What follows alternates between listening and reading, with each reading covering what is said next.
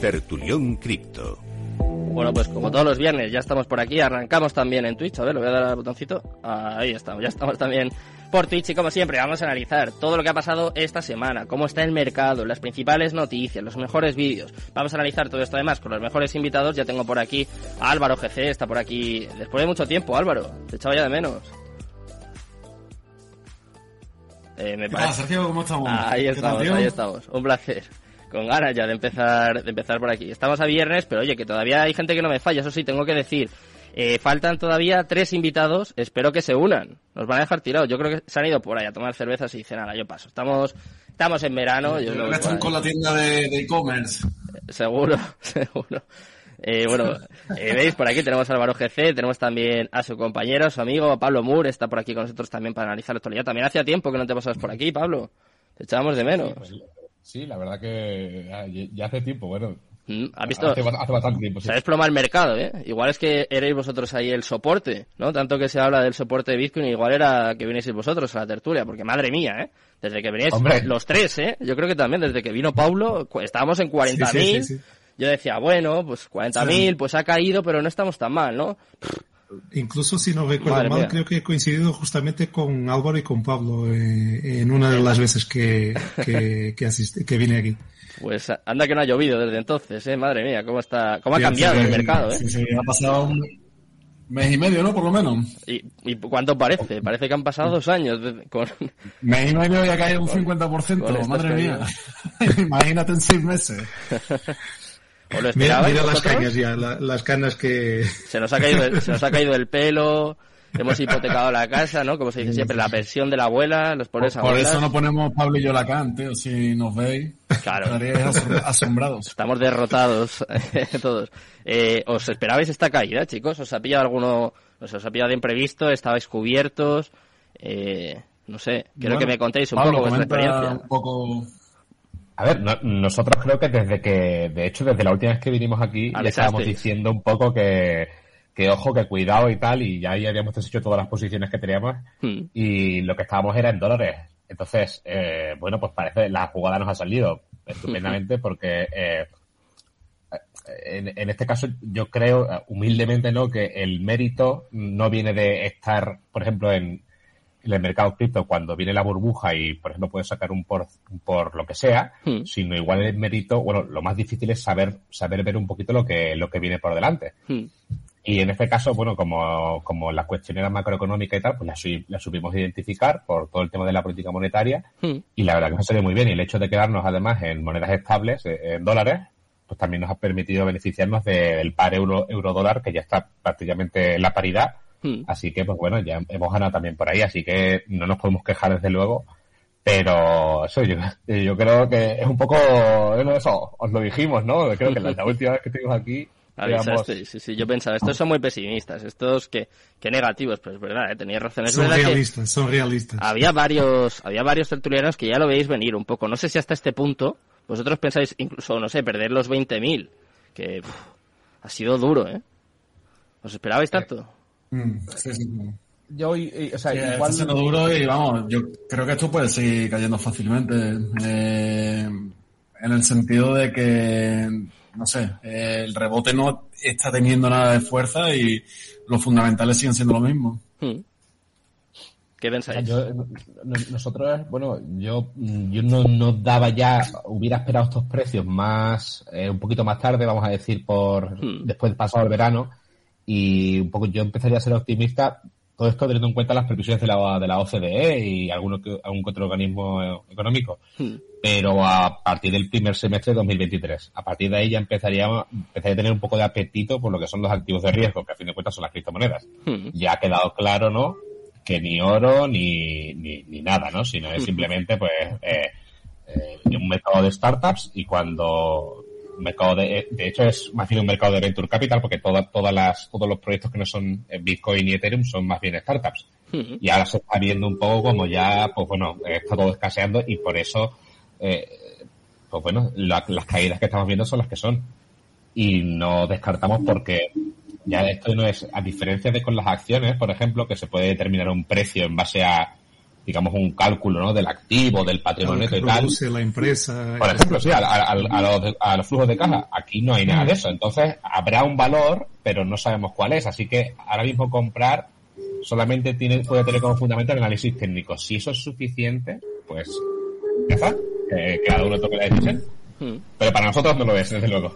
No es momento de comprar. ¿Qué opinas tú, Pablo? Eh, yo estoy con, con Pablo. O sea, esta, esta caída, la verdad que se olía, se veía venir, pero a mí la verdad me ha sorprendido eh, eh, en el poco tiempo en que se, en que se ha dado, ¿no? También esperaría que fuera un poco más, más para, para adelante. Eh, y teniendo en cuenta la, la, rapidez con que se ha dado este, este movimiento, yo también creo eh, que, que, que, todavía no está, digamos que la bajada no, no ha terminado, ¿no? O sea, hay que tener un poco de, de precaución. Los que se sientan confortables haciendo eh, deseado el cost averaging, hmm. pues que, que lo vayan haciendo, porque la verdad que Bitcoin está a unos precios eh, increíbles que nadie, nadie lo esperaría. Eh, y nada, y esperar que el mercado dé señales más, más positivos que hasta ahora yo creo que no, no, no los hemos eh, eh recibido. Y no solo eso, no, todo el, el entorno macroeconómico que, que la verdad que no hay punta por donde se le pegue, la verdad. O sea que está, está todo un poco un caos por todo lado. y hay que cerrar algunos frentes hasta que empecemos a sentir algo de, de confianza en los mercados, no solo cripto, pero en los mercados tradicionales también. ¿Hasta dónde pensáis que puede llegar esto, chicos? Eh, id hablando todos, ¿eh? Aquí ya sabéis que a mí me gusta aunque esto es un poco caos, a veces que es verdad que yo creo que ese programa menos serio que hay Capital Radio. Lo pensaba cuando venía. Digo, madre, no sé si eso es algo bueno o malo, la verdad seguramente sea malo, pero eh, ¿hasta dónde pensáis que podemos llegar? ¿Hasta 10.000 dólares, por ejemplo? ¿Podemos caer incluso de los 10.000? Hay, hay un gap por cegar, ¿no? Por esa zona, 9.000, por ahí. Entonces, eh, no sé, yo no soy muy eh, profesional en lo que toca análisis técnico, pero sí que voy siguiendo varios varios analistas técnicos y, y, todo apunta a que pueda llegar a esos niveles. No sé, pero está aquí Pablo y Álvaro que a lo mejor podrán dar eh, un poco más de luces en ese, en ese sentido. ¿Qué pensáis, Álvaro? Sí, yo, no, la verdad, la verdad que no, no tengo ni idea de hasta dónde puede llegar. Sé que en algún punto tiene que frenar. Evidentemente creo que puede estar correlacionado con el put de, de la Reserva Federal. En algún punto cuando... Hmm los mercados ya hayan sufrido suficiente o incluso ya haya una recesión más avanzada. Eh, quizás en ese punto opten por tomar lo que decía Pablo, ¿no? Unas políticas monetarias menos agresivas y, y quizás en ese punto puede ser donde veamos fondo en Bitcoin, pero hmm. puede ser 10.000, puede ser 14.000, puede ser 8.000, es que no tengo ni idea. Eh, es algo totalmente aleatorio. Hmm. ¿Qué opinas, Pablo? ¿Tú tienes, no sé, alguna zona marcada, algún punto que pienses, hasta de aquí no. de aquí no baja? Porque me acuerdo, David Leiguarda, que vosotros le conocéis, que decía hace meses, ¿eh? hace ya bastante, decía, que además todavía me lo sigue recordando porque además es un poquito pesado y siempre me dice, Sergio, que te lo dije, 3.750, vamos a llegar a 3.750, todavía, ahora me dice, ya no me invitas a las tertulias porque pues, se cree que nos vamos a quedar sin, sin oyentes, ¿no? Sin espectadores. Eh, ¿qué, ¿qué, opinas, Pablo? ¿Tú piensas...? De hecho, le voy a traer a David, ¿eh? Le tengo, le tengo pendiente esta semana, voy a hablar con él. No sé si lo volverán a banear en Twitter, por cierto. Que, que capaz. Esperemos que no. Espero que no. Pero, eh, eh, ¿piensas tú que podemos llegar por ahí, Pablo? Hasta... A mí me parece exagerado. Eh, en, es que en mi punto, desde mi punto de vista, o sea, el, el tema de sacar la bola de cristal y decir que este activo va a llegar a este precio, lo que digo, más, más allá de dibujar cuatro, cuatro líneas y un soporte, resistencia, no hay mucho más argumento. Entonces, eh, eh, bueno, eh, podemos decir 3.700, 8.000 y acertar y, y estupendo, ¿no? Pero no hay, es lo que digo, que si por ejemplo le preguntamos a alguien, incluso ya no de una acción en concreto que se puede sacar su valor eh, fundamental, hmm. pero sí de un índice, pues te dirán prácticamente lo mismo. Pues no, en el soporte este de, de en el gráfico diario o, o, semanal o lo que sea. Pero a mí, en concreto, no me parece eh, pues un argumento suficiente. Entonces, yo no tengo ningún problema porque nosotros eso, como llevamos fuera de ese tiempo, pues estamos tranquilamente viéndolo venir y con estrategias de delta neutro, o sea, que no, no, sin problema. Pero eh, lo de empezar a comprar y tal, nosotros no lo planteamos desde un punto de vista de el precio al que tiene que llegar el activo para que sea bueno, hmm. sino en base a las condiciones. Porque, eh, a ver, es, es, prácticamente imposible, y esto igual hay gente que piensa que sí, pero lo de pillar el, el bottom, es decir, el, punto más bajo de un activo y vender en lo más alto es prácticamente imposible. Eso no lo hace ni el mejor gestor del mundo, eh, así que nosotros tampoco. Entonces, lo más sensato quizás sería esperar un momento en el que, digamos, las expectativas sean un poquito mejores, porque lo que, lo que parece es que, y esto nosotros lo llevamos diciendo desde febrero así, que lo que se viene es una recesión. Y ya, y, y al principio, tanto los organismos políticos de Estados Unidos como muchos bancos decían, no, la recesión es, bueno, es un poquito probable, pero no mucho. Y conforme van pasando los meses y van siendo los datos, ya van diciendo, un poco más probable, un 45%, un 50%, un 60%. Y es evidente también en cierto modo porque imaginemos lo que pasa en marzo si de repente sale la Reserva Federal y dice, oye, que nos vamos a una recesión, porque todo se cae, ¿no? Claro. O sea que en cierto modo tienen ese deber de tranquilizar un poquito al mercado, eh, en la medida que puedan. Y, entonces, pues ahora yo creo que de aquí a seis meses, y además lo dice Nomura, el banco, el banco japonés, hmm. que de aquí a seis meses Europa, por ejemplo, ya ha entrado en recesión. Cuando entremos en recesión, pues entonces habrá que ver cuáles son las expectativas con los tipos y a ver si la inflación sigue como está, porque ahora lo que la, la situación un poco del mercado cripto viene muy determinada por el tema macroeconómico, porque lo que antes era muy nicho, de que pues había que saber un poquito lo que eran las cosas, ahora ya parece que no es suficiente.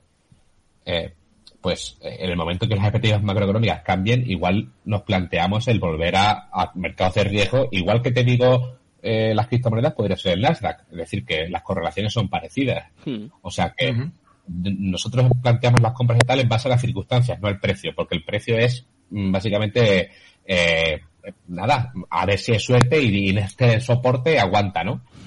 Pero vamos, que también lo de la caída de los precios este que ha habido, que, ha desangrado a todo, tiene mucho que ver con lo de Terra y Luna, que supongo que lo habréis hablado aquí. Porque ya no es, o sea, eh, aquí lo que... La credibilidad se ha ido a tomar por saco, ¿no? Para resumir un poco. Sí, lo que se llaman estos eventos Black Swan, ¿no? Los cisnes negros, ¿no? Claro. Sí, sí, o sea, y, ya no ya no por la credibilidad, sino porque en un mercado que es tan pequeño y tal, hay, hay, lo de los préstamos y tal, que esto es un poco, bueno, esto ya se ha visto en otros momentos de la historia, pero en las criptomonedas las llamamos de otra manera y parece otra cosa, ¿no? Pero en realidad no es así. Si lo que suele pasar en las criptomonedas es que para pedir un préstamo, yo tengo que pedir, eh, yo tengo que depositar, digamos, una casa, ¿no? Que vale, de una casa un colateral, ¿no? Deposito un colateral de 300 mil dólares y puedo pedir prestado, digamos, 200 mil. Estupendo, ¿no? Entonces así, si yo no puedo pagar mi deuda, me liquidan lo que he dejado y punto, ¿no? Y no pasa nada. Y, eh, la empresa sigue en funcionamiento. Pero lo que ha pasado con lo de Terra y UST es que hay muchas entidades que simplemente lo que habían hecho era, en lugar de depositar un colateral, directamente decir, oye, darme un préstamo por tal, porque soy, imaginaos, Deutsche Bank. Hmm. Y ya me dan, me dan. Todas esas empresas pues tenían exposición directa a lo que es Luna y UST, y cuando eso se ha ido a cero, ahora de repente no pueden pagar. Entonces, e, eso está arrastrando a una, a otra, a otra y a otra, y entonces es normal que ahora mismo esté todo temblando, todo, todo, porque hay... Sí, porque todavía no ha terminado, esa cascada todavía no ha terminado. No, ¿os, suena BlockFi? Sí. Sí, sí. Lo va a comprar FTX, ¿no? Parece que salía la noticia. FTX. Sí, o sea, hace un año valía cuatro, bueno, la ronda, la valoración que le dieron por una ronda de, una ronda privada, bueno, o sea, por una ronda de financiación fueron 4,8 billones, ahora mismo vale, creo que creo que han llegado a un trato por 500, 600. Es decir, ha palmado un, bueno, un 90% y no es dinero que lo palmemos eh, nosotros. En realidad, FTX la compró por 25 millones y asumió la deuda de 225 millones, algo así. Sí, eso decían, pero creo que luego hoy he visto hace no mucho ¿Ah, un tuit del, del fundador ah. de FTX diciendo que habían llegado a un trato y tal con Revolving, o sea, que es que ahí hay un montón de cosas, pero que, esto ha pasado igual que ha pasado con Celsius, igual que ha pasado con, eh, con Nexo. Capital también, ¿no? Claro, cierro capital. Hay un montón de, o sea, lo de Anchor, ¿no? Que te daba un 20% anual, eso está de puta madre. El problema principal de aquí es que si yo, si yo soy una fintech, una fintech, ¿no? Que en teoría, como soy una fintech, no tengo que tener la regulación que tiene un banco. Entonces, pues puedo ofrecer muchos productos y la regulación pertinente. Pues había, yo, como fintech, he ofrecido a mucha gente un depósito al 20%, esa gente ha metido la pasta sin tener ni idea de qué iba la cosa y de repente han dicho, hostia, oye, que lo que metiste, chico, eh, se ha ido a cero. Y, eso es pues, lo que decimos, una cascada y aún no, se sabe eh, el alcance que puede tener. Entonces, pues, eh, ahí, ahí estamos. Hmm. Así que yo, yo se lo decimos, bueno, cuidado, cuidado a todo el mundo donde tiene el dinero, porque de hecho, antes Álvaro y yo hemos visto por una noticia de que ahora, de que si KuCoin, KuCoin, que también es eh, una alternativa decente para mucha gente, hmm. iba a tener problemas. Hay muchos exchanges, eh, lo decía el otro día el fundador de, FTX, eh, que hay muchos exchanges que son insolventes en secreto. No dio nombres, no dijo cuáles, pero hay muchos exchanges que parece que están pasando dificultades muy serias. ¿eh? Otra cosa es que lo lleguemos a saber, pero es verdad lo, lo que comentas, que es que está todo temblando, ¿no? Básicamente. ¿Qué ibas a decir, Álvaro? Perdona. Que te cortaba ahí. No, eso es lo que, justamente lo que acabas de decir, que habíamos leído eso también, que, que había más de 400 exchanges en todo el mundo que estaban con problemas de posible insolvencia. Y al final es lo que estamos hablando, ¿no? Que toda esta cascada de insolvencia de, es muy parecido a lo que pasó en 2008, ¿no? Con la crisis de Lehman Brothers y, eh, pero ya en el mercado de cripto y no sé hasta qué punto podría llegar a bajar todo esto, pero si se desapalanca todo al mismo ritmo que se apalancó durante 2020-2021 cuando tenían esa facilidad de crédito todas estas empresas para empujar el mercado hacia arriba, a mí es que no me extrañaría que lo que dice David, no sé si será por que lo haya estudiado o por lo que sea, pero que no me extrañaría que Bitcoin pudiese llegar a precios ridículos, ¿no? Es decir, eh, es que por poder puede llegar perfectamente. Al final se está drenando todo ese capital que, había fluido al mercado anteriormente. Hmm. Eh, vamos a seguir analizando esto, pero vamos a ir incorporando a algunos de los invitados. Tenemos ya a Instinto Financiero, vamos a saludarle y vamos a conocer también su opinión. ¿Está por aquí? Hola. ¿Qué tal? Buenas noches, buenas tardes por allí. Hola, ¿se escucha bien? Perfecto. Perfecto, ¿qué tal? ¿Todo bien? ¿Cómo andan? Muy bien. bien, todo bien. Ahí, y eh, me parece que tenemos un problemilla con la cobertura, ¿puede ser? Sí, me parece que va bien el audio. Vamos a intentar, intentar solucionarlo. Enseguida, eh, bueno, pues va a seguir también eh, dando su opinión. Y de esto que estábamos comentando, también se habla mucho de los despidos, ¿no? Excepto Binance, que parece que Binance va sobrado. Ha fichado a Cristiano Ronaldo el otro día, creo que fue ayer, ¿no? A un influencer Sí, el de TikTok. No sé si habéis visto la promoción, pero es para mí, para mí una vergüenza de, de otro nivel, ¿eh? la tontería. ¿No te gusta? No, no es que no me guste, sino que incluso... No es tu tipo de humor, ¿no? No, no, no, es que sea mi tipo de humor, sino que la producción del propio eh, spot publicitario me parece de una calidad, no sé, que, que he visto anuncios en la tele mejor, ¿sabes? O sea, que, no sé. ¿Te gustó más el de Cristiano? Eh, bueno, el de Cristiano, bueno, pero ah, esto es lo de siempre. Yo, ya no sé si aquí queréis hablar de NFTs, porque la última vez que hablamos creo que también discutimos de NFTs y había gente que decía que NFTs eran el futuro. No sé, eh, yo no creo que haya nadie que haya aguantado un NFT con, con ganancias. Que, no creo. O sea, igual aparece alguien que claro, que lo de especular está muy bien, pero... Claro. Alguno, alguno habrá, ¿no? Eh, luego, hay, luego si... Hay casos, hay casos. Luego depende, hablamos, depende de la utilidad que tenga. Luego hablamos también un poquito de, de NFTs. A ver, eh, voy a volver a probar el ciento financiero, a ver si tenemos suerte. ¿Nos escucha bien? Hola, ¿se escucha bien? Yo los escucho a todos muy bien. Sí, sí. Sí, sí, ahora, ahora bien. Teníamos un problemilla con la cobertura, yo creo. Vamos a ver si, si vamos solucionando. Ahora te escuchamos bien. Eh, quiero saber tu opinión sobre el, sobre el mercado, si te lo esperabas, a qué nivel crees que, que puede llegar a caer, pues por ejemplo, Bitcoin, el resto de altcoins. ¿Cómo has vivido también estos bueno, creo que duros, ¿eh? La, la, última vez que hablamos no estaba tan golpeado el mercado, pero sí estábamos iniciando mm. en una etapa más bajista. Eh, en un momento yo di mi opinión sobre que pensaba que se iba a ir hasta 12 o 9, pero creo que el punto no está más en el precio, sino en que todo lo que veníamos diciendo de que iba a haber una limpieza de todos los proyectos se está dando, eh, hay muchos proyectos que están desapareciendo y también todo lo que fue pasando entre lo de Celsius, entre lo de Luna, generó mucha desconfianza en todo el sector DeFi y creo que mucha gente dejó de invertir en eso y creo que lo, lo importante sería que no, no se pierda como esa esperanza en las finanzas descentralizadas que venían a traer una propuesta muy interesante, pero eh, con el mercado como está ha perdido mucho impulso del que venía teniendo. Y además el, el contexto general y mundial que no, no acompaña, con un Banco Mundial reduciendo el porcentaje de crecimiento, eh, viendo los, los IPC de los países más importantes subiendo su nivel de, inflación. Entonces creo que estamos en, en, un momento donde o tenemos dos opciones, o operar directamente a la baja o eh, si queremos invertir a largo plazo eh, vamos a tener que esperar cómo se termina de desarrollar la, la tendencia. En un momento había mencionado que no olvidemos eh, el principio de Pareto y fue lo que hice con mi portfolio. Eh, dejé 80% líquido y 20% para operaciones, donde en ese 20% lo dediqué a, scalping para poder aprovechar estas, estas bajadas. Y por suerte me dio un, buen resultado y alejarme un poco de, capaz que la visión a largo plazo o mediano plazo que todavía no, no sabemos hasta dónde puede llegar a ir el precio, pero sí, como dije antes y, sostengo, creo que vamos a estar tocando nuevamente los niveles de, de 12.000 y de 9.000 para Bitcoin. Madre mía. ¿Estáis de acuerdo todos? ¿12.000, 9.000? Ah, pues. A ver, la bola de cristal no la tiene nadie, ¿no? Que, decir, claro, es que eres un listo, claro. Yo también soy muy listo porque pregunto y no me mojo.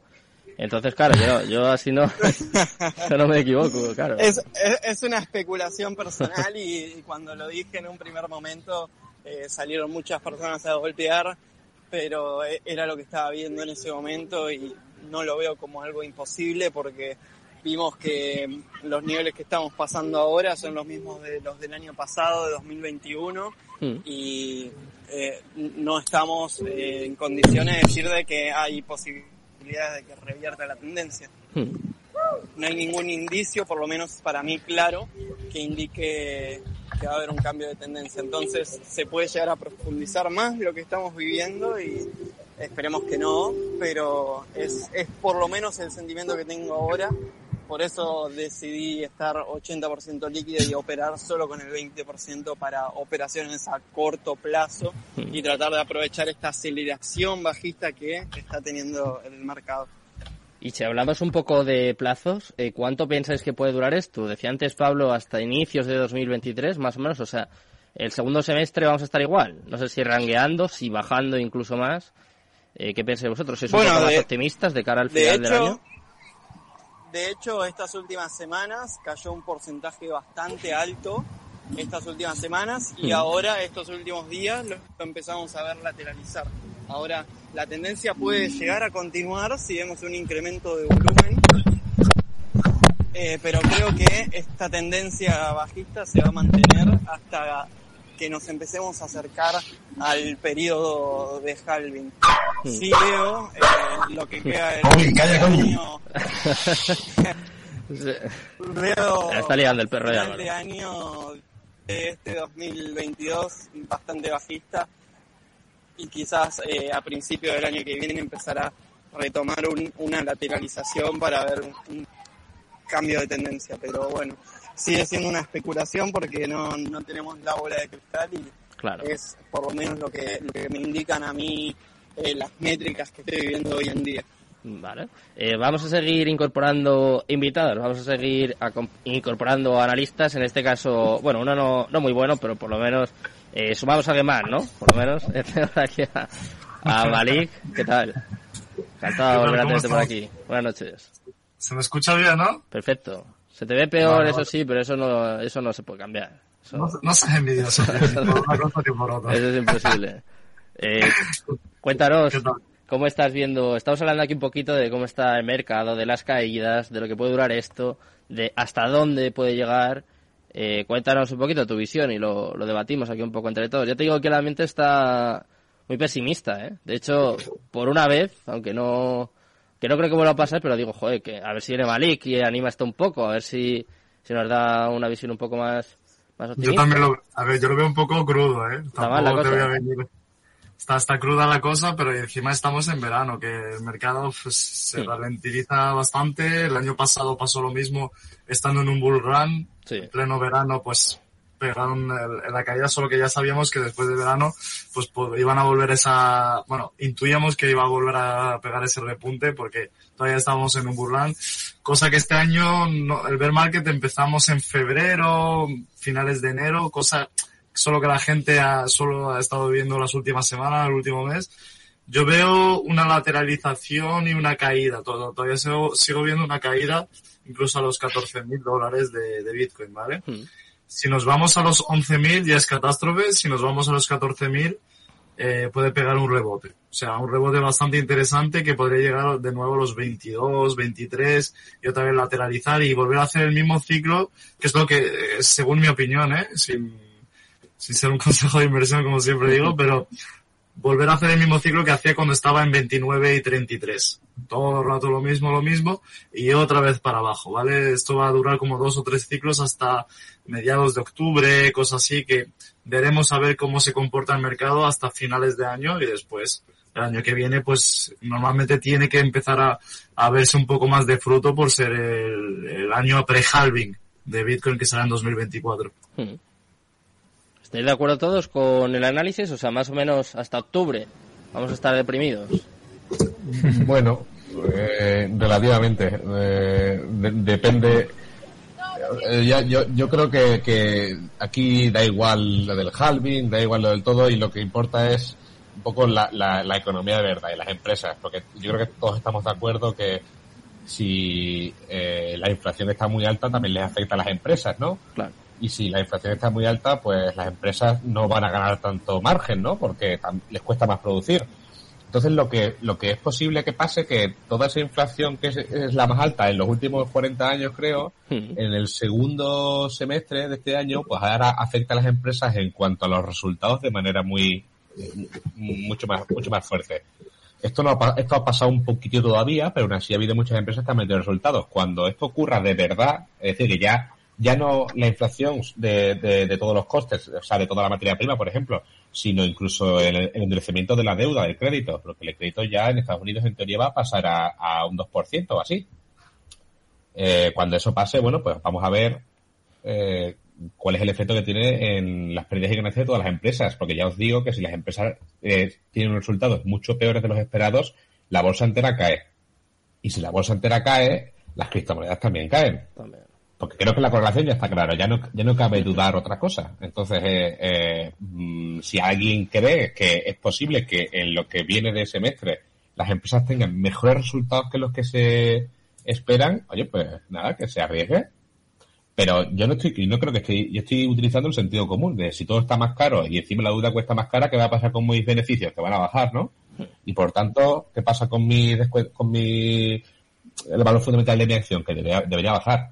Y, la, y, lo preocupante de todo esto, esto lo comentaba el otro día con una compañera, con Laura, que, que decía, es que aún, aún no se han, eh, hasta hace dos semanas o así, no se estaban revisando todos los resultados empresariales a la baja. Ahora sí, pues ya veremos qué es lo que pasa. Cuando de repente diga, oye, mira, porque eh, de momento, bueno, el que haya estado en Netflix, eh, lo mismo que si hubiera estado en, eh, qué sé, en Metralleta Coin, lo mismo, ¿no? Eh, y eso que es una, empresa de la bolsa. Pero habrá que ver cuando empresas ya importantes, incluso de, vamos a decir, del sector value, hmm. empiecen a palmar también. Y ahí es cuando ya, entonces, eh, para octubre, bueno, pues no sé, si, si creemos que en, este año, este, en este año en octubre ya va a haber buenos resultados empresariales, pues bueno, pues quizás, pero yo, yo apostaría que no. Apostaría. Vale, pues si os parece, eh, vamos a seguir analizando el estado del mercado y vamos a intentar eh, es difícil, ¿eh? pero vamos a intentar analizar los motivos de esta caída. Comentábamos antes, no sé, la inflación, la situación macroeconómica, Terra. Eh, os voy a poner un vídeo de, de Jerome Powell. Eh, va a intentar explicar, o más bien no explicar, eh, por qué estamos viviendo esto y sobre todo cómo están controlando, o más bien no controlando la inflación. Y ahora, ahora debatimos un poco sobre esto. One way to say it would be, we, I think we now understand better how little we understand. about That's inflation. not very reassuring. No, you know, honestly, this was this was unpredicted. I, I was looking at our um, uh, at the time of our June meeting one year ago, the, of the 35 uh, uh, people who file um, with a survey of professional forecasters, 34 of them had inflation below 4% for last year. And of course, it was way above 4%. Bueno, ahí tenemos al presidente de la Reserva Federal, quizás uno de los motivos ¿no? de, de, todo lo que estamos viviendo, tanto en las bolsas como en las criptos. Él mismo ha dicho que ahora entienden que no entienden eh, por qué está pasando esta inflación. Genial, ¿no? Eh, es un poco una de las personas que, que nos tiene que proteger, ¿no? creo, vamos. O, que nos tiene que guiar en este camino y pues tiene la misma idea que yo, parece. No sé, no sé qué pensáis, si habéis oído esto. O, igual os lo imaginabais, ¿eh? que también, pues viendo cómo está la economía mundial, pues igual tampoco nos sorprende tanto, pero a mí me impactó, por lo menos, que sea tan sincero, ¿no? Creo que es la primera vez, porque normalmente se contiene mucho y era un poco a la, hora de hablar, pero esta vez, sin pelos en la lengua, me falta decir, no tengo ni idea y no sé qué va a pasar tampoco aquí en adelante, así que ahora, cada uno que se cura como pueda, ¿no?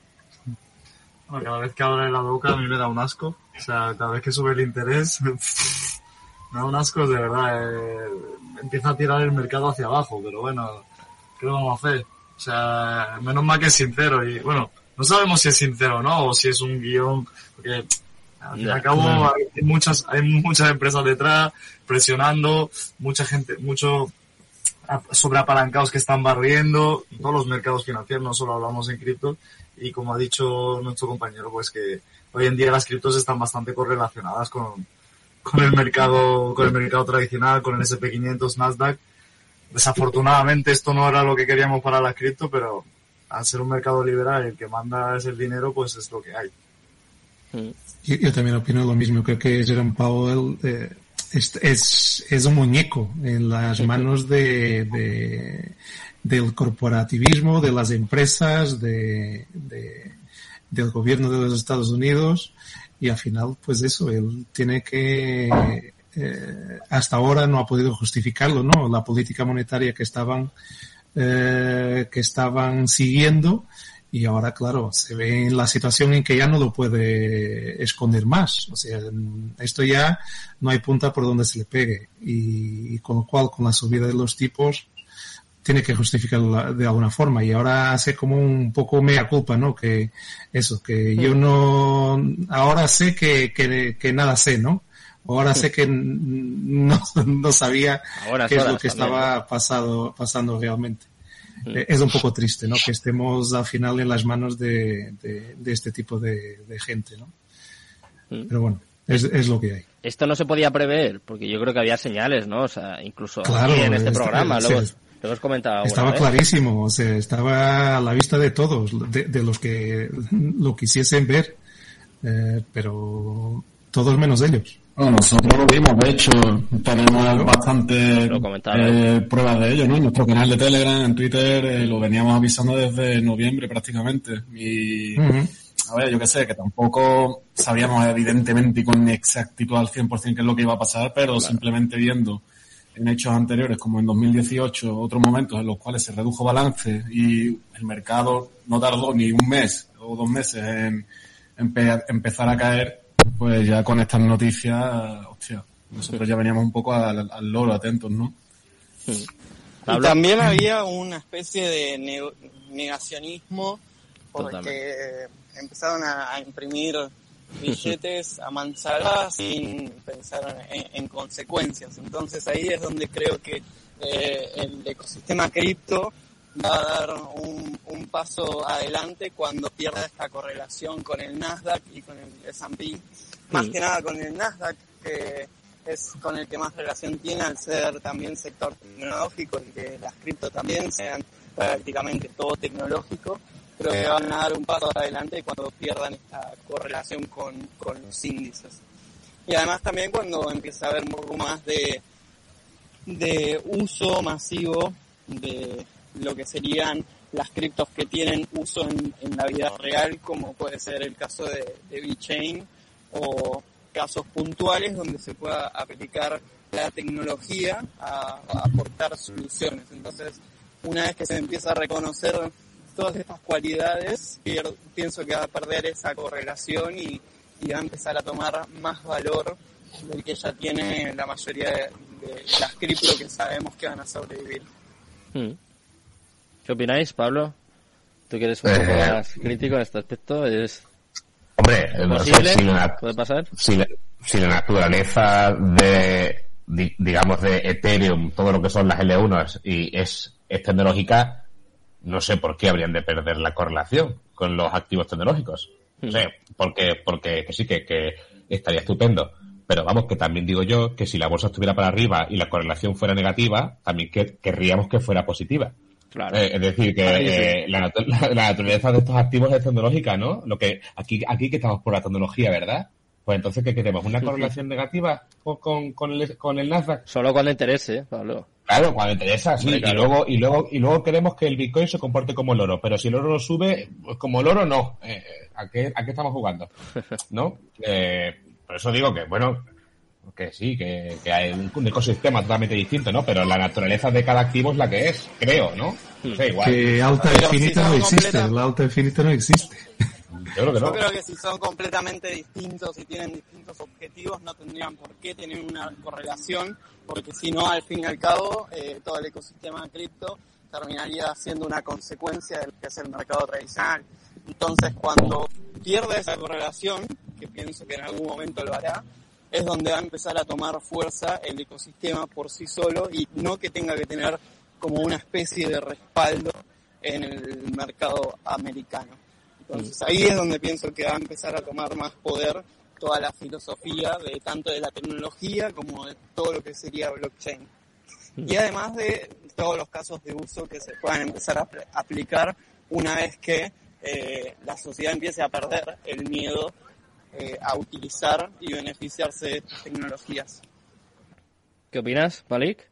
¿Puede llegar a suceder esto, esta descorrelación? Ha habido momentos que lo hemos visto, ¿eh? yo sé que lo hemos comentado aquí incluso en el programa, pero claro. Sí, la, última vez que, estuve también hablamos de lo mismo.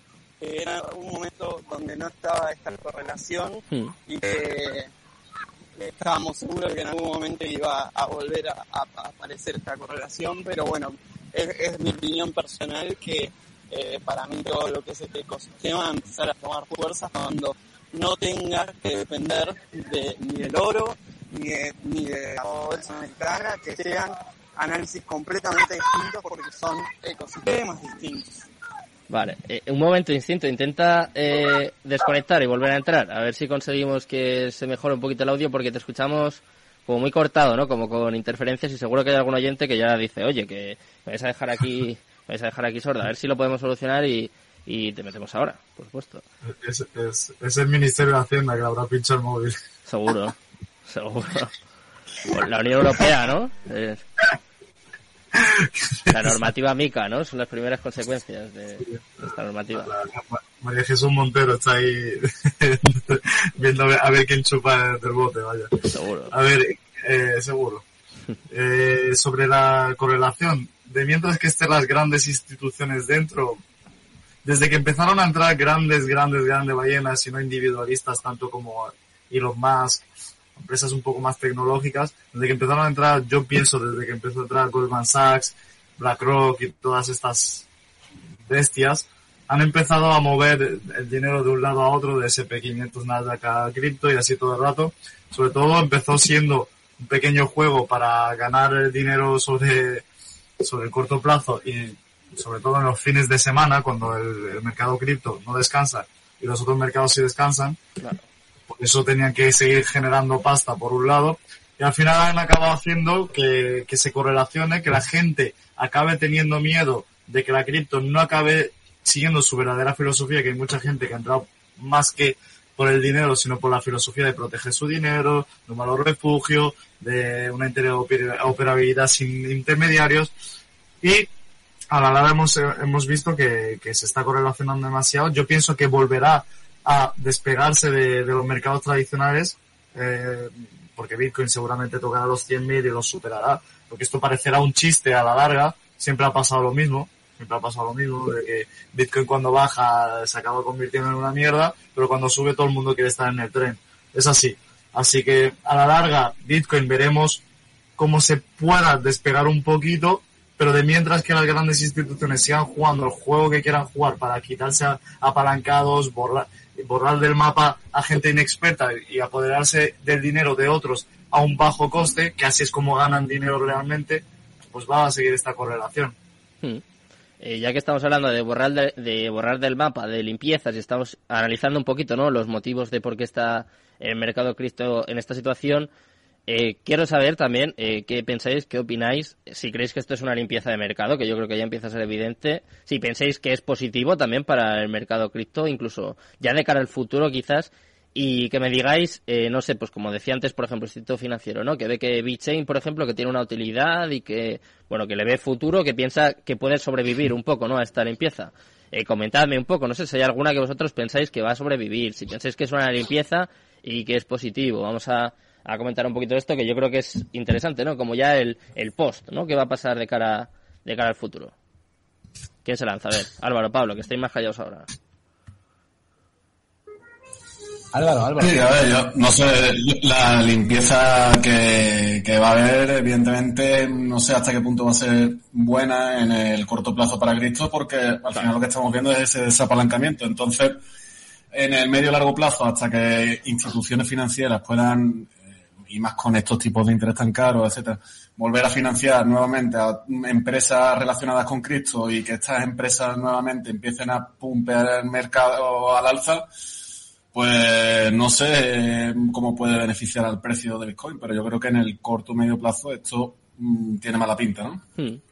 Y de cara al mercado, ¿piensas que es bueno, Álvaro, que hay pues lo hemos dicho muchas veces, ¿no? Al final hay muchas criptos, pues que, lo decía antes Pablo, que son startups tecnológicas, ¿no? Que tienen un proyecto que a priori es como muy bueno, ¿no? Que parece que tiene muchas cosas buenas, muchas cosas, no sé, mucha tecnología de cara al futuro, pero luego al final, es papel mojado. Lo, que están vendiendo es todo, lo que, lo que están vendiendo es eso, ¿no? Es simplemente apariencia y te venden un proyecto y fuera. Entonces, evidentemente hay que hacer limpieza, pero yo pienso que hasta que no haya una regulación más clara y demás, eso no se va, no va a beneficiar realmente a lo que viene a ser el espacio Cristo, ¿no? Nos hmm. quejamos muchas veces de regulación, etcétera, pero realmente se necesita una regulación para controlar también todos estos proyectos que son puro humo y que realmente se queden proyectos que tienen un valor detrás, ¿no?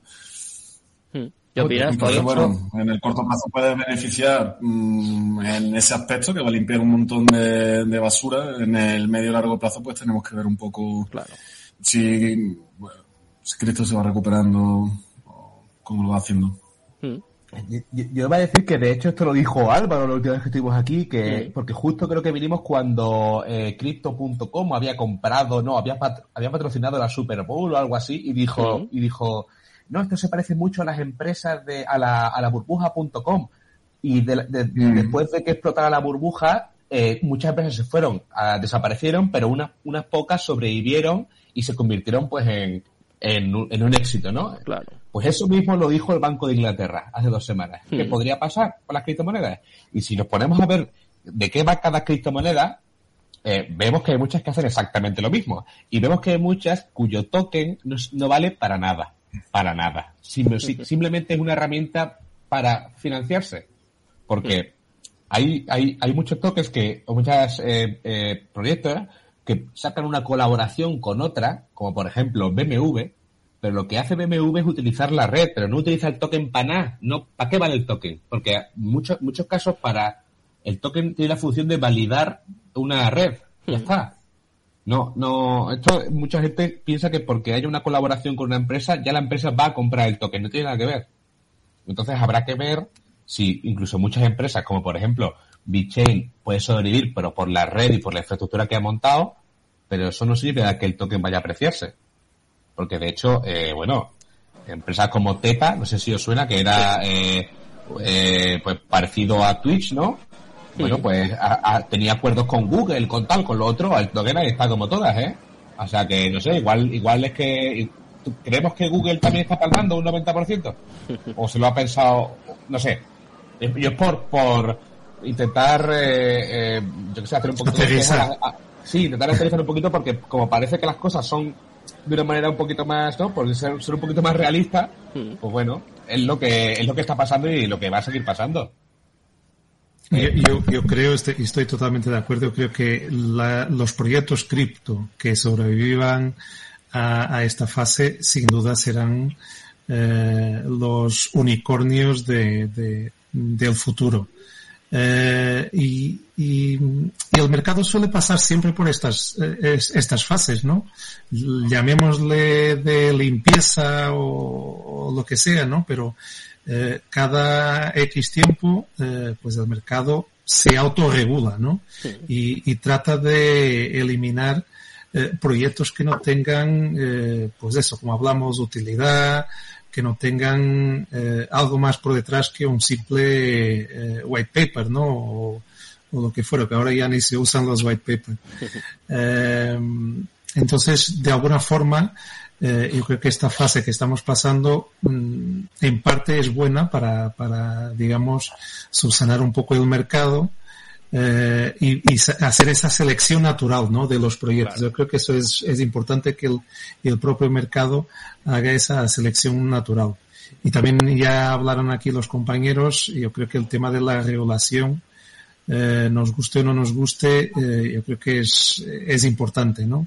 En su justa medida, obviamente, no, aquí no queremos que nada, nadie venga a, a meterse con nuestras eh, wallets privadas, pero yo creo que la, la regulación en su justa medida también es, eh, es importante para que el mercado coge esa confianza ¿no? que también falta y, y permita que otro tipo de, de inversores puedan, puedan entrar.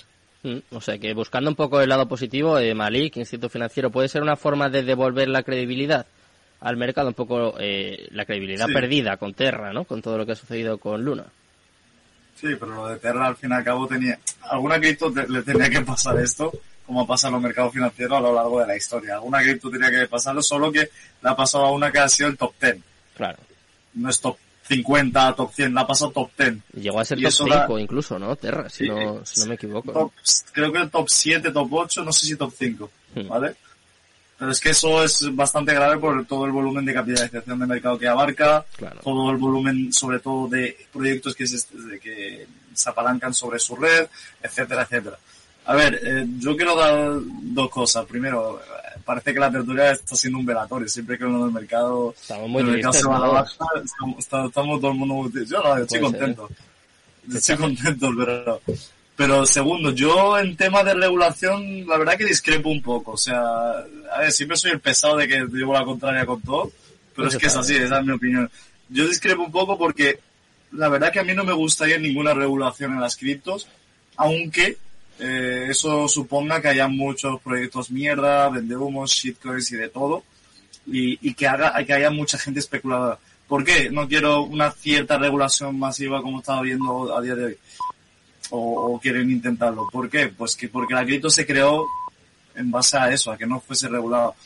¿Qué pasa? Que a mí, yo porque me tengo que responsabilizar por los inútiles que, inventen, que inventen shitcoins o los inútiles que inviertan en shitcoins o proyectos scam y tal. Es su problema, ¿entiendes? Infórmate antes de invertir. Este es el problema de la sociedad, que siempre ten, tenemos que cuidar a los que no se cuidan eh, mentalmente y se forman mentalmente y los que sí se forman nos tenemos que tragar regulaciones, mierdas y tal y cual. El que sepa, sepa y el que no, pues se jode y pierde como ha perdido en toda la vida en todos los mercados y ya está. Qué generoso, ¿eh? Qué generoso y qué empático es Malik. Generoso no, tío, pero es que siempre es la misma historia. porque yo que estoy estudiando un proyecto o estudio el mercado, que yo me lo he currado y bueno, puedo perder también, pero al menos me lo he currado estudiando, otro que no hace ni el huevo, invierte por especulación, le tienen que poner regulación y tal como un niño chico. Que haga lo mismo, la ley del esfuerzo, tío. ¿Entiendes lo que te quiero ya decir? Díselo, díselo a la gente que estaba invertida en Terra y claro, que ha perdido claro. todo su patrimonio. Es, que eh, es decir, pero, pero de Terra, también, es que los fondos de inversión no sabían a lo que se estaban exponiendo y hasta que ha saltado la liebre. Sí, entonces es lo que me refiero, que, es que eso perjudica por mucho que se joda ¿no? Pepito y demás, eh, aquí tiene que haber cierta seguridad para el inversor a la hora de, poner su capital en juego y que, que, está muy bien que tú y yo estudiemos, pero que también tiene que haber ciertas garantías para que luego las manos fuertes sigan participando en este mercado, si no en algún punto claro. es que van a desaparecer. Y eso el mercado es. este puede llegar a lo que fue en 2017. No, eso está claro, eso está claro, pero yo me refiero, por ejemplo, bueno, tema Terra. La gente es que lo que pasa es que, aparte de invertir, se enamora del proyecto. Y ese es el, el grave problema de las criptomonedas. Cuando el proyecto no está ni enamorado de ti, o sea, le, le sudas lo de abajo. Y ese es el enorme problema, que te acabas enamorando de un proyecto y no vendes cuando debes de vender. y después pasan las desgracias. Yo también estaba en Terra, yo vendí en 94 y entré en Terra con 13. O sea, por eso te digo, y vendí el 97% de mis Terra. La gente se descojonó porque siguió subiendo, o sea, el colega mío se siguió subiendo a, a 100 y hacia arriba y mira lo que pasó al final. Por eso digo que, que está bien regular, pero el exceso de regulación, o sea, hace que al fin y al cabo no acaba siendo un mercado tan liberal como era su filosofía. Yo soy muy de la filosofía de las criptos, de que sean totalmente descentralizadas, que el inversor pues pueda invertir y tal, y que quien quiera entre, quien no, que no entre, es una jungla este mercado, no es si, eso una regular, se vaya al SP500. Hombre, ya, ya, pero entonces eso, para salir por la calle tengo que ir con una pistola, ¿no? Porque si no viene un tío que me, que me dispara. O sea, eh, eh, no, o sea, yo estudio y el resto es que son tontos. Hombre, pues si tenemos esa filosofía de cara al resto de áreas de la sociedad, oye, pues nada. Eh, no, y tampoco va a haber adopción, ¿no? Si hacemos eso, el mercado cripto nunca va a llegar a, ser como lo que es Internet a día de hoy, ¿no? Hombre, pues, pues yo, diría que no, pero, pero, vamos, que igual que Terra puede haber pillado mucha gente ahí, había gente eh, que puede pillarte cualquier otra cosa, que sea un RUG, que sea un tal, y que engancha a 4.000. Y llegado ese momento, cuando le, cuando le pasa a cada uno, pues entonces pediremos regulación. Pero lo más sensato es, y sobre todo ya por, ya no por enriquecernos, porque está claro que si no hay regulación ninguna, yo puedo mm. enganchar, yo soy, por ejemplo, yo soy un influencer, engancho a 40.000 personas en una moneda, la subo para arriba y luego me salgo y ahí se quedan. Y ya no tienen yo y ellos se van al carajo. Y como no hay ninguna regulación, no me pasa nada. Pero puestos a ser realistas a un futuro y a ser un poquito, pues eso, vamos a decir, empático con el inversor promedio, ¿no? Que es lo que hace la, la, SEC en Estados Unidos. Pues lo normal es pedir un poquito de regulación, porque después de lo de Terra, que parecía muy seguro y había 80.000 startups ofreciéndole a, a, cualquiera un depósito al 20% en dólares, pues hombre, digo yo. Pero yo te quiero hacer una pregunta sobre esto. Eh, cuando tú, aparte de criptomonedas o algo, has hecho alguna vez inversiones, ¿verdad? Seguramente te, habrás perdido o te han estafado. ¿Has aprendido más así o que, o que te eviten? Eh, eso es lo que quiero, a eso me quiero referir. Yo, yo he perdido muchas inversiones. Tengo empresas de todo tipo y he palmado mucha pasta y gracias a eso he aprendido a no volver a cometer ese mismo error. Si la gente vuelve a cometer el mismo error, es que no sirve para esto. ¿entiendes? No todo el mundo puede hacer todo. En ese sentido me quería referir, ¿no? Obviamente hay que ayudar al inversor, formarle. También en las regulaciones para grandes empresas. También comparto lo que dices en muchos aspectos. Pero no todo aspectos, tanto regulación, para eso vete a un SP500, ya está, o algún mercado tradicional y listo. En ese sentido me quiero referir. Quizá la clave sea un, un, punto medio, porque por ejemplo, o sea, yo creo que lo que pasaba el año pasado eh, cuando estábamos en máximos ah, históricos, eso era, o sea, el perrito, el monito, eh, yo creo que eso era un, cachondeo. O sea, creo que en ese punto está claro que tiene que haber una regulación, pero también entiendo que si hay una regulación muy estricta, haya gente que diga un poco lo que dice Malik, ¿no? Que es verdad que se pierde la, filosofía, De, de las criptomonedas. Quizás habría que encontrar un punto intermedio y también no creo que las autoridades financieras que o sea yo no veo a Christine Lagarde o a Jerome Powell o a esta gente eh, llegando a ese punto no no sé. O sea yo es que veo muy complicado o sea creo que hagan lo que hagan van a dejar a la gente descontenta. Creo sí. O sea parece imposible encontrar ese punto medio que es muy fácil decirlo no como lo estoy diciendo yo ahora pero eh, conseguir eso por poner un ejemplo solamente, si, si nadie quiere, yo soy el primero que no quiero regulación excesiva como la que puede haber en muchas bolsas, pero un poquito de regulación por el resto de gente, porque si por ejemplo nos ponemos, esto es, un, ejemplo, la diferencia entre listar un proyecto en Binance o en un exchange descentralizado, aparte de la pasta que te cuesta, es que para listarte en Binance tienes que cumplir una serie de requisitos. Hmm. Más que nada para proteger al inversor, porque, porque Binance como entidad lo que quiere es proteger a los inversores si, si, si, si, todas si todos los proyectos tuvieran que cumplir esos requisitos de, que, que Binance exige, igual se iba al 50% de criptomonedas, porque muchas se lanzan en un exchange descentralizado porque dicen, es que si es que esto es gratis, si no pasa nada, si puede ser una estafa como un camión, que aquí no cuesta dinero, tengo que rendirle cuentas a nadie. Y en cierto modo, en la bolsa de Estados Unidos pasa lo mismo, pero multiplicado por 100, ¿no? Porque para entrar en un mercado cotizado hay que cumplir 40.000 requisitos. Y yo no digo de llegar a ese punto, pero sí que, por ejemplo, que, no sé, que exigieran un poquitito más, porque Binance, la, todos los proyectos que ha habido en Binance, creo, ninguno ha sido una estafa mmm, descomunal, como si ha habido 500.000 en los exchanges descentralizados. Entonces, pues... Pero, pero tú te estás refiriendo a Binance, ¿vale? ¿Y los que ¿y Ethereum te parece una estafa? Yo creo que no, ¿no? ¿Y, Todos los, y, todos los proyectos que se han apalancado sobre Ethereum que han sido estafa? No, Claro, pero si, si, la, si la cuestión no es que solo, yo no digo que, se, que nos vayamos de, de un exchange descentralizado a un, a un Binance, sino que digo que el exchange descentralizado, que por lo menos... Que ponga requisitos, algunos, algunos requisitos básicos. Un mínimo, un mínimo, porque si no, eso va a seguir gente palmando pasta y eso a cuenta, eh, pues bueno, si, si todos ganamos, mejor, ¿no? Mejor que, o sea, eh, mejor que, que alguien palme el 100%, que sí, que, que igual es muy tonto, lo que queramos, pero hay gente que no, bueno, no se puede evitar que cualquiera entre sin los conocimientos necesarios como, por eso existen los bancos hoy en día, ¿no? No, sí, sí. Totalmente digo una cosa, que el, dinero que palman unos lo ganan otros, que son mal, que son eh, más listos que otros. ¿eh? El mercado es una jungla, al fin y al cabo ese es el problema. Eh, si nos paramos a equiparar, las grandes empresas, o sea, los, los grandes inversores que están en el mundo cripto o cualquier mercado financiero también se aprovechan de las desgracias de otros. Sí, sí. y eso no se regula. Y eso no o sea, y encima están con pautas reguladas, por ejemplo, el SP500, y hemos visto un GameStop haciendo pumps y dumps como si fuese un Shiba. Sí, sí, totalmente, totalmente.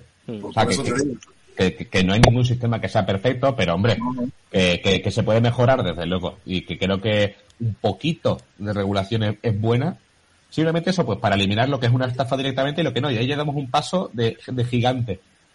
Y ya estaría. Ya luego que hay proyectos que fallan, pues bueno, como el, si el 95% de las startups mueren en menos de un año, pues ya está. entramos, entramos con eso de partida, estupendo, pero que el segundo día no, no me roben, ¿no? Directamente, por ejemplo.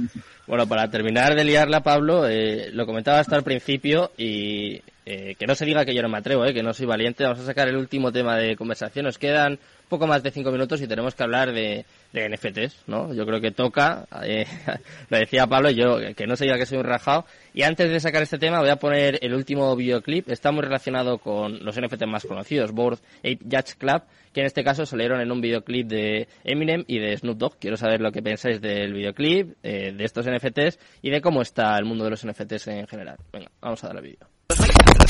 Antennas for the words, I don't got no goddamn feelings. You're not trained for this. Detroit all the way to Los Angeles. You decide, you decide, two, one, three, let's see that place.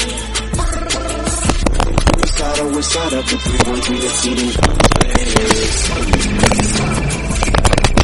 Make more amount motivation, roll up more meditation. Watching the moves you make, you might to straight to the. See in the same locked in cocktail, make sure the mission is profitable. Ain't no mission impossible. Toma ya, que te mazo, eh. ¿Qué os ha parecido? Va a haber gente que ya después de esto se vaya de fiesta directamente y diga, ala, ya paso ya, paso ya del programa. Eh, ¿Qué os parece cómo están los NFTs? Porque eso sí que se ve a venir, yo creo que ya muy claramente, ¿no? Eso sí que sí que lo has comentado y eh, lo decía Pablo, no sé si habrá alguien que haya conseguido ganar dinero con los NFTs. Es verdad que siguen saliendo colecciones, ¿eh? Yo sigo viendo colecciones en Twitter y tengo que decir que me, alucina. O sea, con cómo está en mercado, con cómo están las criptos, o sea, está Bitcoin cayendo a niveles pues que hacía años que no se veían y siguen saliendo colecciones de NFTs y sigue habiendo gente que entra. No sé, no sé qué pensáis vosotros. Yo tengo una cosa muy importante que decir, pero bueno, que, que hablen los demás, yo dejo la guinda del pastel página. Venga, vale. A ver, Pablo, ¿a ti te gustan, no, los NFTs? Sí, a ver. Aquí, ah, ah, tú, tú, tú, perdón, que me, me, me he equivocado. A ver, yo, yo, yo, ya la última vez que estuve por aquí, yo, creo que lo, lo, he comentado. A ver, eh, hay varios tipos de NFTs, obviamente, y, hay que buscar también, tal como en las cripto, hay que buscar esa utilidad por, por detrás de, de, esas colecciones, ¿no? De esos NFTs. Y hay algunos, si se, si se sabe dónde buscar, hay algunos que sí que, que, que valen la pena, que incluso os dan rendimiento pasivo sea, no es simplemente un JP que, que, lo enseñas en el móvil y que está muy bien, etcétera. O sea, hay que saber buscar y, y saber usar la, la, tecnología de los NFTs porque sí que, que tiene bastante, eh, según los casos, bastante utilidad. Eh, y por eso salen todavía algunas colecciones que obviamente estarán ahí los especuladores que lo que quieren es hacer el flip del NFT y ya está, ¿no? Eh, pero hay otros inversores que están buscando cuál será el próximo blue chip de los NFTs, ¿no? Para, para el próximo ciclo. Eh, entonces este es el momento, o sea, tal como las cripto están en rebajas, también los NFTs están en, rebajas y, y, y, se pueden encontrar eh, algunos negocios interesantes. Pablo Álvaro. A vosotros os gusta, ¿no? Lo, lo recomendáis también en Nomad Cap, ¿no? Tenéis una lista ahí de... Sí, lo en especial lo de los monos, eso nos encanta. Los monos y los gatitos, ¿no? Sí, Los gatitos, sí, tío, esos son los que más me flipan. Pero nosotros los, los NFT, bueno, pues mira, lo que dice Santoshi, pues eh, hay que conocer muy, muy, muy bien ese mercado, yo creo, para saber cuáles son los que pueden a lo mejor generar algo de rendimiento y que tienen algo de valor, pero es mm. que es un mercado tan gigantesco, tan vasto y en el cual hay tanto oportunista de mierda que mm, realmente eh, para el inversor eh, novato eh, yo creo que algo realmente difícil, ¿no? Entonces, bueno, si te, esper, si te, es decir, si te especializas en ese aspecto, en ese mercado, eres muy bueno y sabes encontrar el petróleo, vale, pero lo malo es que te vas a tener que mm, desenvolver en una jungla en la que hay eso, pues muchísimos oportunistas eh, intentando venderte su porquería. Bueno, como, como, en criptos también, ¿eh? Yo creo que peor aún, ¿eh? Sí, sí, en general. Lo que pasa es que el problema de los NFT es que son más accesibles para, para que los influencers los promocionen y todo ese tipo de historias. Son, muy, fáciles, pues... son muy fáciles de crear. Pero a ver, Sergio, tú dices o sea, peor que las criptos, pero es que hablamos de 2022, si te remontas a las criptos de, 2017 hasta ahora, eso vale. eh, el nivel de, de, de, vender mierda, las criptos era una puta locura. Bueno, y el año pasado, ¿eh? el año pasado una época también. Por eso digo 2017 hasta ahora, pero vemos solo 2020, 2021, hmm. ha sido una locura. Solo que la, los NFT algo novedoso, es muy fácil hacer mierda y sobre todo construirlo lo podemos construir en 10 minutos y aparte de ello, pues eh, es una burbuja enorme a día de hoy por eso mismo, pero bueno. Pablo, Pablo Moore, a ti te gustan, ¿no? Los NFTs. Bueno, yo, cuando he dicho que no ha, habido nadie que haya ganado dinero, hombre, especulando, especulando sí, y enchufando a tus seguidores a que lo compren, seguro que también, pero la realidad es que sí, eh, solamente creo que hay dos colecciones, la de los monos y la de los punks, mm. que son las que no han bajado tanto y aún suponen La de los monos ha bajado muchísimo, ¿eh? Me acuerdo que conté aquí la noticia no sé si un 70%, bueno, a ver, que claro, igual que era escrito, a decir alguno, que es verdad, ¿eh? Bueno, pero, se, se holdea, ¿no? O sea, eso va para arriba, ¿no? Sí, claro. Con cojones, ¿no? Hombre, si, eres, si eres Neymar, que te has gastado un millón y medio en un monito, pues ya que más te da, ¿no? Pero... No, te queda otra. Una persona normal... Eh, eh, que igual que, bueno, desde la última vez que hablamos de esto, bueno, pues han metido un, un hostión muy grande y y probablemente la próxima vez que vengamos hayan seguido cayendo. Independientemente de que, y, ya digo, es posible que haya un par de proyectos que sean insignia y que sí que remonten, hmm. pero si por ejemplo los de criptomonedas con, con valor, probablemente igual podemos sacar 100, 200, no, así números abstractos, en colecciones de NFT el número se reduce considerablemente. Así que si estamos en una colección de NFT, más nos vale que sea en una de esas. Porque si no, además, por otra parte es que es ilíquido. O sea que igual, igual no te lo compras ni Cristo y te lo quedas, te lo comes con patatas.